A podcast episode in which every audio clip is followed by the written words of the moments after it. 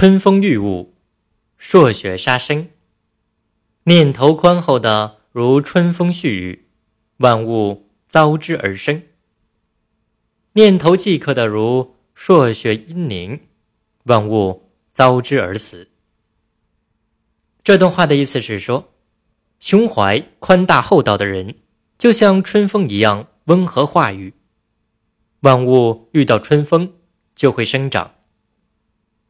胸怀猜疑刻薄的人，就像北风寒雪一样阴冷凝固，万物遇到风雪就会枯死。西汉人韩安国早年学过韩非子及杂家，曾是梁王，任中大夫。梁王非常宠信他。后韩安国因事下狱，欲立田甲对他百般羞辱。韩国说：“死灰独不复燃乎？”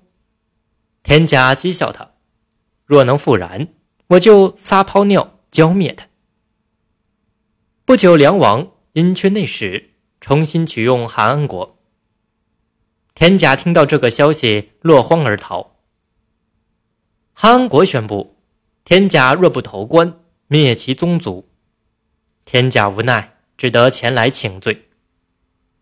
韩国笑说：“今日你可以尿了，但你这般人不值得报复。”对此，田甲深表惭愧，无地自容。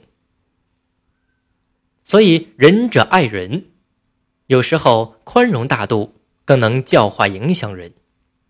他远比对人恐吓打压、施加刑罚更能让人心悦诚服、见贤思齐、痛改前非。